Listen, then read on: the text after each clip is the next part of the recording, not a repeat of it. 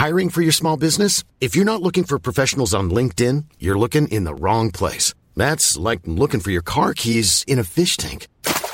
LinkedIn helps you hire professionals you can't find anywhere else, even those who aren't actively searching for a new job but might be open to the perfect role. In a given month, over 70% of LinkedIn users don't even visit other leading job sites. So start looking in the right place. With LinkedIn, you can hire professionals like a professional. Post your free job on linkedin.com slash people today.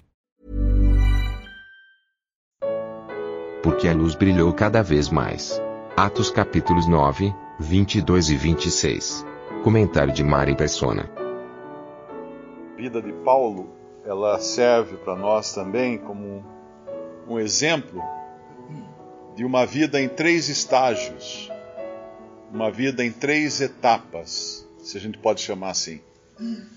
Paulo ele era incrédulo, ele era perseguidor dos, dos cristãos, ele estava indo para Damasco prender cristãos. Uh, o Senhor não tira ele do caminho de Damasco. É interessante isso. Uh, quando ele, ele se converte, o Senhor fala, vai agora para Damasco. Ele não fala, volta para. Não. Vai, continua a viagem. Só que ele que ia para Damasco trazer manietados ou, ou presos, ele vai para Damasco agora manietado, porque ele vai, ele vai ser conduzido como cego até Damasco, para poder ter uma revelação do próprio Senhor para ele, de, do que iria acontecer com ele, através desse outro servo aqui, Ananias. Mas essas três etapas são interessantes, a gente pode aprender um pouco também para a nossa vida. Houve um momento quando nós conhecemos o Senhor Jesus, nós estávamos indo para o nosso Damasco, né? Uh, em total oposição a Deus, para fazer a nossa própria vontade, para fazer até, às vezes até aquilo que a gente achava que era correto, religiosamente falando, nós estávamos num caminho totalmente errado. Ainda que o caminho pudesse ser o mesmo que a gente iria seguir depois, mas os motivos e as consequências desses motivos eram errados, eram contrários à vontade de Deus. Isso aconteceu com Paulo naquela primeira etapa, o primeiro, vamos chamar assim, o primeiro episódio da sua, da sua vida, ali naquela transformação que ele tem no capítulo 9 de Atos, quando ele está indo para prender cristãos e, na verdade, o perseguidor se transforma em perseguido. Agora nós estamos na metade da jornada de Paulo e nós temos na nossa vida, às vezes, uma metade da jornada também. Porque se naquele primeiro momento ele não entendia quase nada do que estava acontecendo e ele tinha que ser guiado por outros pela mão, porque ele estava cego, não apenas cego fisicamente falando, mas ele estava cego espiritualmente também. Ele não entendia as coisas que estavam acontecendo ele não era um discípulo de Cristo até ali, né? Ele não tinha, ele não tinha escutado da boca do Senhor Jesus todos os ensinamentos que os outros discípulos escutaram. Ele estava cego, ele estava na estaca zero, no ponto de partida da sua vida cristã. E agora ele está na metade da sua vida cristã. E é uma metade onde ele está porque não ouviu a voz do Espírito Santo de Deus. Então, muitas vezes nós damos uma boa partida na nossa jornada e aí chega um belo dia, nós decidimos fazer a nossa própria vontade.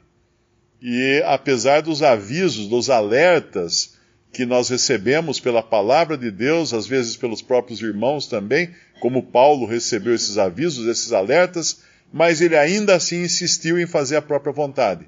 Ele insistiu, teimou que ele queria fazer daquele jeito, e nós vemos o que aconteceu. Aqui está ele preso agora, na metade dessa dessas três etapas da sua vida e tendo que se defender diante das autoridades aqui, no caso são as autoridades judaicas. E aí nós vamos ver o, final da, da história de Paulo, quando é como se ele voltasse ao trilho, ao trilho que aos trilhos que o Senhor havia colocado para ele seguir até Roma. E ele desviou, ele pegou uma, uma, um desvio no meio do caminho, que não era para pegar, sofreu muito por causa disso, que não precisava ter sofrido tanto, e agora, lá no capítulo 26, ele é colocado de volta nos trilhos, como se fosse um trem que tomou um atalho, tomou um desvio, pegou uma, uma variante no caminho. E lá no capítulo 26, lá está Paulo de novo, outra vez se defendendo diante das autoridades uh, pelas coisas que aconteceu com ele. Aí ele pega esse trilho e vai chegar em Roma no capítulo 28 de Atos, que é o final da sua jornada, pelo menos contada aqui em Atos, né, onde ele vai ficar preso em Roma, mas servindo ali agora para dar testemunho para os gentios, que era o testemunho que o Senhor havia mandado lhe dar desde o começo. O Senhor havia designado Paulo para isso. E, e, ele, como sendo, e é importante entender isso, vamos tentar entrar na mente de Paulo, ele sendo um judeu, um fariseu, um homem legal, dentro da lei, perfeitamente obediente, ele não era diferente desses judeus, dessas autoridades judaicas, perante as quais ele estava aqui agora. E qual a reação dessas autoridades uh, judaicas quando ele fala no versículo. Uh, quando todos eles querem matá-lo, aqui no versículo 21. No versículo 20 ele fala: E quando o sangue de Estevão, tua testemunha, se derramava, também eu estava presente, consentia na sua morte, guardava as vestes dos que o matavam, até aí tudo, tudo normal para um judeu fazer naquele momento. E disse-me: o Senhor disse a ele: Vai, porque hei de te enviar, de enviar-te aos gentios de longe. Aí pronto, aqui, aqui virou, virou, entornou caldo. Até aqui ele estava escutando Paulo, estava interessante a história de Paulo. E ouviram-no até esta palavra e levantaram a voz dizendo: Tira da terra um tal homem, porque não convém que viva. Aqui entra orgulho judeu. Orgulho dos judeus eles tinham raiva de pensar que Deus, na sua misericórdia, poderia alcançar os gentios. É o mesmo orgulho de Jonas. O que que Jonas fez quando os gentios se arrependem? Enquanto era para pregar para os gentios arrependimento, ele tenta fugir, no fim ele acaba tendo que ir, ele toma um atalho, ele toma um desvio, é mais ou menos uma história semelhante com a de, a de Paulo. Tanto é que Jonas também vai para Tarso pegar o navio para fugir de Deus. E é Tarso não, eu acho que é Tarso, né? Onde Paulo. Tarsis. Para Tarsis. Uh, onde ele vai pegar o navio e fugir de Deus. Mas daí, quando os, os gentios se arrependem, Jonas não pode engolir aquilo. Ele fica muito chateado. Porque ele era um, um israelita, ele era um judeu, ele não podia aceitar uma coisa. Como assim? Um Deus misericordioso para com os gentios? Os gentios são nossos inimigos não pode estender a misericórdia até ele. Mas em todos os profetas, eles falavam que um dia aconteceria isso. Uh, que Cristo seria luz para os gentios. Luz para os gentios. Aquele que era o Messias para Israel ia ser também luz para os gentios. E aqui nesse versículo, quando ele fala isso, uh, ele fala que ia para os gentios, pronto, uh, todos eles ficam, querem matá-lo. Mas agora pensa o seguinte: esse era o sentimento também de, do, do, original Saulo. Do Saulo na sua condição original, ele estaria gritando aqui, se fosse outro, né? uh, tira da terra um tal homem porque não convém que viva. Ele seria igual a esses, mas ele está do outro lado da mesa agora. Então ele, nesse momento da desobediência dele, nesse momento que ele decidiu fazer sua própria vontade, que ele tem que testemunhar, ele sofre com tudo isso e tudo mais, vai ficar muito claro agora qual era a missão dele. E ele vai cumprir essa missão. E ele vai ser colocado de volta nos trilhos e vai chegar lá então no capítulo 26, dando um testemunho para reis. Porque o Senhor havia falado para ele que diante, diante de reis ele daria um testemunho. Tanto é que depois nós encontramos que na casa de César do próprio imperador de Roma, havia aqueles que haviam se convertido pelo testemunho de Paulo. Provavelmente nas suas prisões, que ele pregava para os soldados, ele pregou para a guarda uh, pretoriana, que era a guarda pessoal do, do, imperador, e esse evangelho chegou até as câmaras da, uh, do, do império, do palácio, e chegou até os ouvidos da família do próprio imperador romano, e ouviram o evangelho e creram em Cristo. E numa das cartas ele vai então uh, dizer que todos que os da família de César saudavam aqueles a quem ele enviava uma carta. Agora, essa, essas três etapas na vida de Paulo são interessantes para nós, por causa da percepção que ele tem de Cristo. E não é a mesma. Quando a gente vai lá em, em Atos capítulo 9, no versículo 3, este é o relato do Espírito Santo contando o que aconteceu. indo no caminho, aconteceu que, chegando perto de Damasco, subitamente o cercou um resplendor de luz do céu. Isso foi o que a percepção que ele teve do encontro com Cristo naquele momento, no capítulo 9. Quando nós voltamos ao capítulo 22, ou seguimos né, adiante, no, cap, na, no capítulo 22, ele tinha visto um resplendor de luz do céu.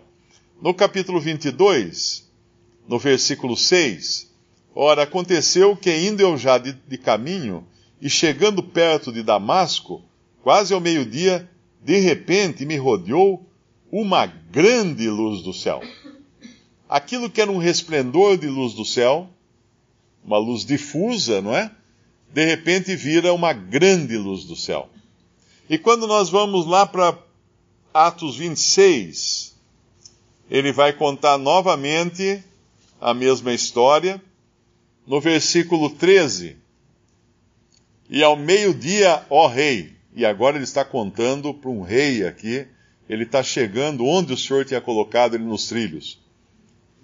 Ao meio-dia, ó rei, vi no caminho uma luz do céu que excedia o esplendor do sol, cuja claridade me envolveu a mim e aos que iam comigo. Uma luz que excedia o esplendor do sol. Ele começou vendo uma claridade, ele viu uma grande luz e agora ele está vendo uma luz que excede a luz do sol. Algo inimaginável de luz, isso. Nós sabemos que se nós olharmos para o sol, nós ficamos cegos. Vai queimar nossa retina, né? Se ficarmos olhando, focalizando o sol. Essas três etapas também são etapas da nossa vida. Primeiro, nós conhecemos o Senhor muito tenuemente, de maneira muito tênue. Ele iluminou a nossa vida na nossa conversão, mas nós não conhecemos ali toda a potência dessa luz. Aí nós saímos, às vezes, fazer a nossa própria vontade e, e temos que dar testemunho de que um dia fomos achados pelo Senhor só que agora nossa percepção dele já é de uma grande luz do céu. Mas quando voltamos nos trilhos da nossa vida, para fazer a vontade do Senhor, para ir para onde Ele nos, nos colocou para irmos, a luz fica muito mais brilhante. A percepção de quem é o Senhor fica muito maior, infinitamente maior do que aquela que nós tivemos no dia ou na noite em que nos convertemos a Cristo agora nós temos uma percepção muito mais, muito mais brilhante. E nessa cena de Atos 26, uma coisa que eu acho lindo aqui é que ele entrou, ele está algemado, não é? Ele está algemado. No nosso capítulo fala, no capítulo, uh, no capítulo 21 fala que algemaram ele as mãos e os pés, e aqui ele está algemado também. No capítulo 26 de Atos, ele vai dizer no final que ele estava algemado, ele fala quando, Paulo, quando Agripa diz no versículo 28, e disse Agripa a Paulo, por pouco me queres persuadir a que me faça cristão.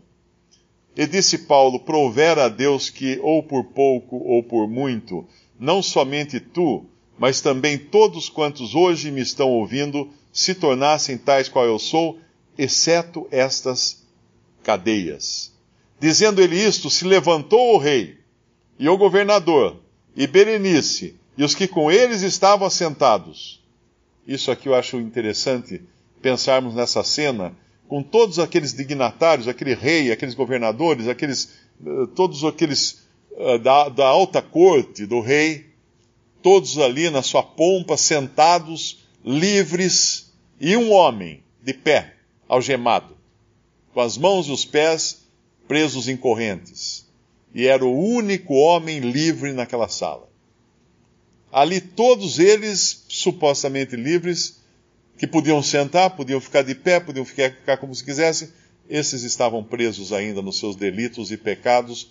E esse homem, o único que estava acorrentado aos olhos dos homens, era o único livre o suficiente para poder dizer: por, uh, prover a Deus que ou por pouco ou por muito, não somente tu, mas também todos quantos hoje me estão ouvindo, se tornassem, se tornassem tais qual eu sou, exceto essas cadeias. Aquele homem que andou na sua própria vontade, um dia foi alcançado por uma grande luz do céu, depois teimou em voltar a fazer sua própria vontade, viu uma luz, um grande resplendor de luz, até agora ele está no caminho da vontade de Deus, vendo uma luz muito mais brilhante que o sol e sentindo-se livre, apesar das suas cadeias materiais.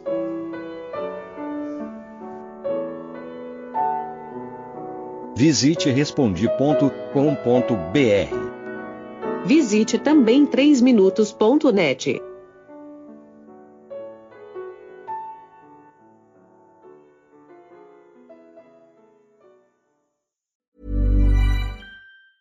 Hi, I'm Daniel, founder of Pretty Litter. Did you know cats tend to hide symptoms of sickness and pain? I learned this the hard way after losing my cat, Gingy. So I created Pretty Litter, a health monitoring litter that helps detect early signs of illness by changing colors, saving you money and potentially your cat's life. Pretty Litter is veterinarian developed, and it's the easiest way to keep tabs on your fur baby's health right at home. Go to prettylitter.com and use code ACAST for 20% off your first order and a free cat toy. Terms and conditions apply. See site for details.